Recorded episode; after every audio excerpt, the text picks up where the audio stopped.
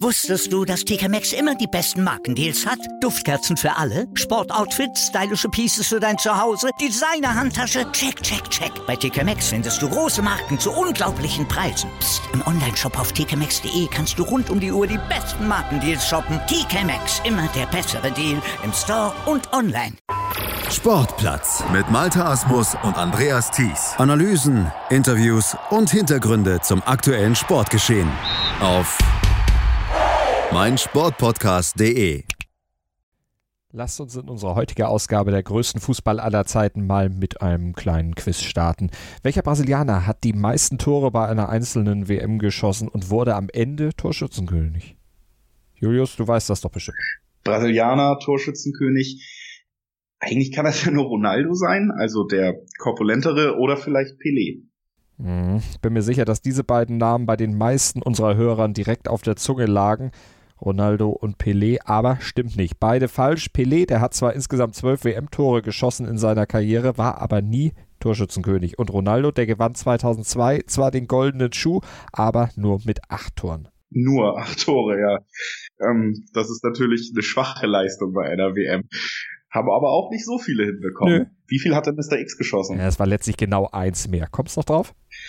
Ah, das ist dann bestimmt verdammt lange her gewesen. Du vergisst wahrscheinlich manchmal, dass ich auch deutlich jünger bin als du. Ja, aber selbst ich habe das nicht selbst erlebt. 1950 war das nämlich bei der ersten Heim-WM der Brasilianer, also deutlich vor meiner Zeit. Damals hatte ein gewisser Ademir getroffen, wie er wollte. Zwei Tore gegen Mexiko, eins gegen Jugoslawien, vier gegen Schweden und eins gegen Spanien. Insgesamt also neunmal und damit wurde er am Ende auch Torschützenkönig. Ademir. Habe ich schon mal gehört, aber ja, bei der Frage lag der Name jetzt nicht ganz vorne wurde Torschützenkönig, aber dann eben nicht Weltmeister, wenn ich richtig liege, wurde das ja nämlich Uruguay 1950, zum zweiten Mal nach 1930. Genau, denn Ademir, der traf nur in zwei Spielen nicht und das waren genau die Spiele, in denen Brasilien am Ende auch nicht gewinnen konnte. Das zeigt, wie abhängig die Seleção trotz vieler großartiger Fußballer in ihren Reihen damals war von Ademir. Beim 2:2 gegen die Schweiz in der ersten Gruppenphase, da hat er nicht treffen können und auch ausgerechnet im entscheidenden Spiel um den WM-Titel gegen Uruguay, da traf Ademir nicht. Ich hätte jetzt fast Finale gesagt. Ist aber gut, dass du aufgepasst hast, weil ein richtiges Finale gab es 1950 nicht. Damals wurde der Weltmeister nach Punkten ermittelt. Die Mannschaft, die nach zwei Gruppenphasen die meisten Punkte auf dem Konto hatte, war Weltmeister. Und das hätte Brasilien am Ende ja auch fast geschafft, wenn sie eben nicht in diesem Spiel gegen Uruguay verloren hätten, sondern zumindest einen Punkt geholt hätten.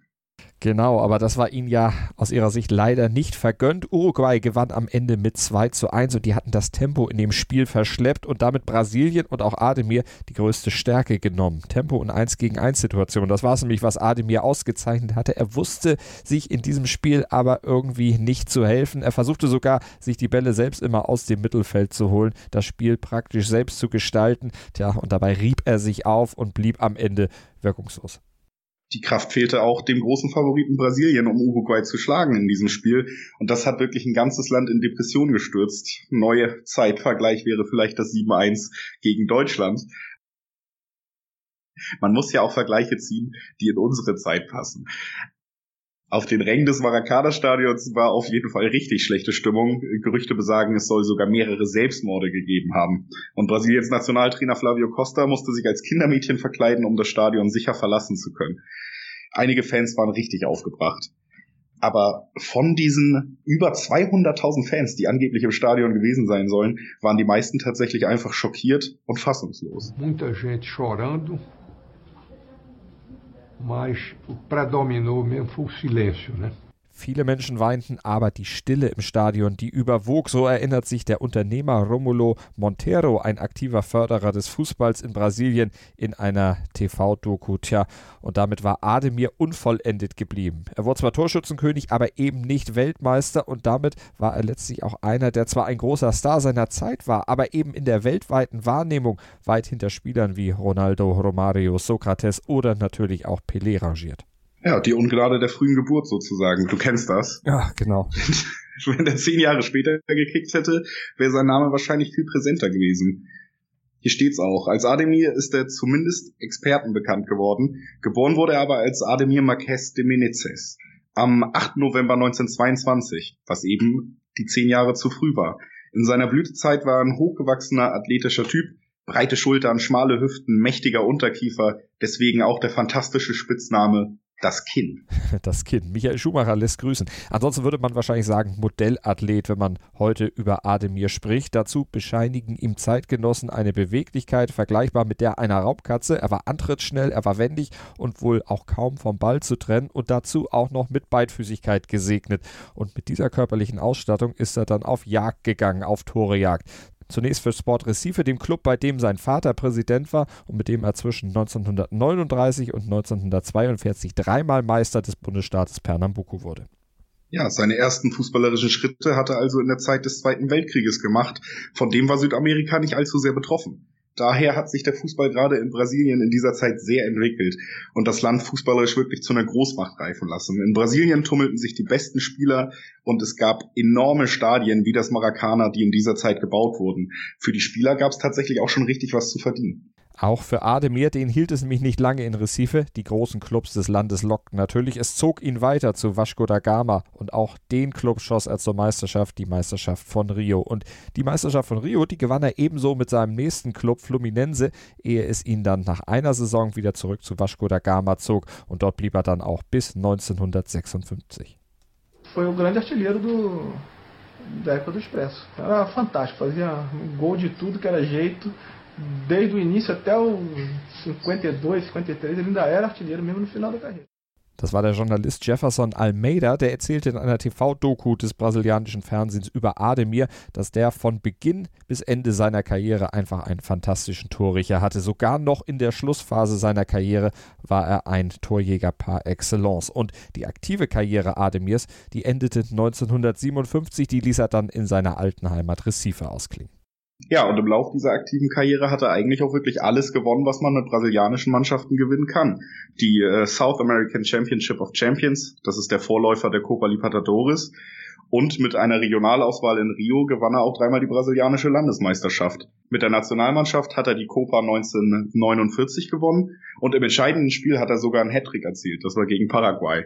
Mit Brasilien hat er auch die Panamerika-Meisterschaft gewonnen. Also wirklich eine unfassbare Zahl an Titeln, außer eben die verdammte WM. 1954 hinderte ihn dann eine Verletzung daran, noch einmal einen Anlauf in Richtung WM-Titel zu nehmen. Er blieb also in gewisser Hinsicht wirklich irgendwie unvollendet und das sagte er auch selbst von sich in einem Interview im brasilianischen TV. Segundo lugar para o Brasil, não serve. O cara chega e diz, me apresenta o filho dele, ah, esse é o Ademir, jogou na Copa de 50. Quer dizer, ele não diz que eu fui campeão pelo Vasco, que eu fui campeão pelo esporte, que eu fui campeão pelo Fluminense, que eu fui campeão pan-americano, sul-americano. Foi aquele que do Maracanã, que o Uruguai venceu. Esse é o Ademir. Quer dizer, e os outros títulos que eu tenho acabaram. Eu sou eterno vice-campeão. Egal wie viele Titel ich in meiner Karriere gewonnen habe, für die meisten bleibe ich letztlich doch nur der ewige Vize-Weltmeister, so die grobe Übersetzung Ademirs irgendwie ein Mann wie Bayer Leverkusen. Auf jeden Fall blieb er unvollendet, das kann man sagen. Und das hat auch seiner Wahrnehmung in der Öffentlichkeit geschadet. Er steht eben nicht in dieser Reihe mit Pelé oder Ronaldo. Ihn selbst hat das Gott sei Dank aber nie so sonderlich gestört und vor allen Dingen auch sein späteres Leben nicht wirklich beeinflusst. Anders als viele Stars dieser Zeit hat Ademir nämlich nicht nach seiner Fußballerzeit den Faden verloren, sondern blieb dran, arbeitete eine Zeit als Trainer und dann als Journalist. Zunächst hat er erstmal Kolumnen geschrieben, später dann fürs Radio und fürs Fernsehen kommentiert.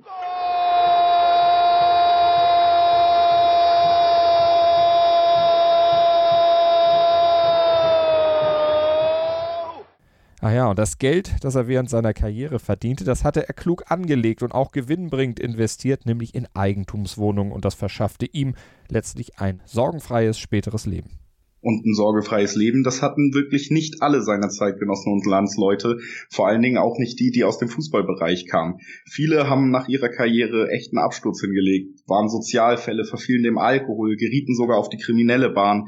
Einige von ihnen werden wir sicher auch noch in dieser Reihe besprechen. Die größten Fußballer aller Zeiten hier auf meinsportpodcast.de. Wusstest du, dass TK Maxx immer die besten Markendeals hat? Duftkerzen für alle, Sportoutfits, stylische Pieces für dein Zuhause, Designer-Handtasche, check, check, check. Bei TK Maxx findest du große Marken zu unglaublichen Preisen. Psst. im Onlineshop auf tkmaxx.de kannst du rund um die Uhr die besten Markendeals shoppen. TK Maxx, immer der bessere Deal im Store und online. Sportplatz mit Malta Asmus und Andreas Thies. Analysen, Interviews und Hintergründe zum aktuellen Sportgeschehen auf meinsportpodcast.de.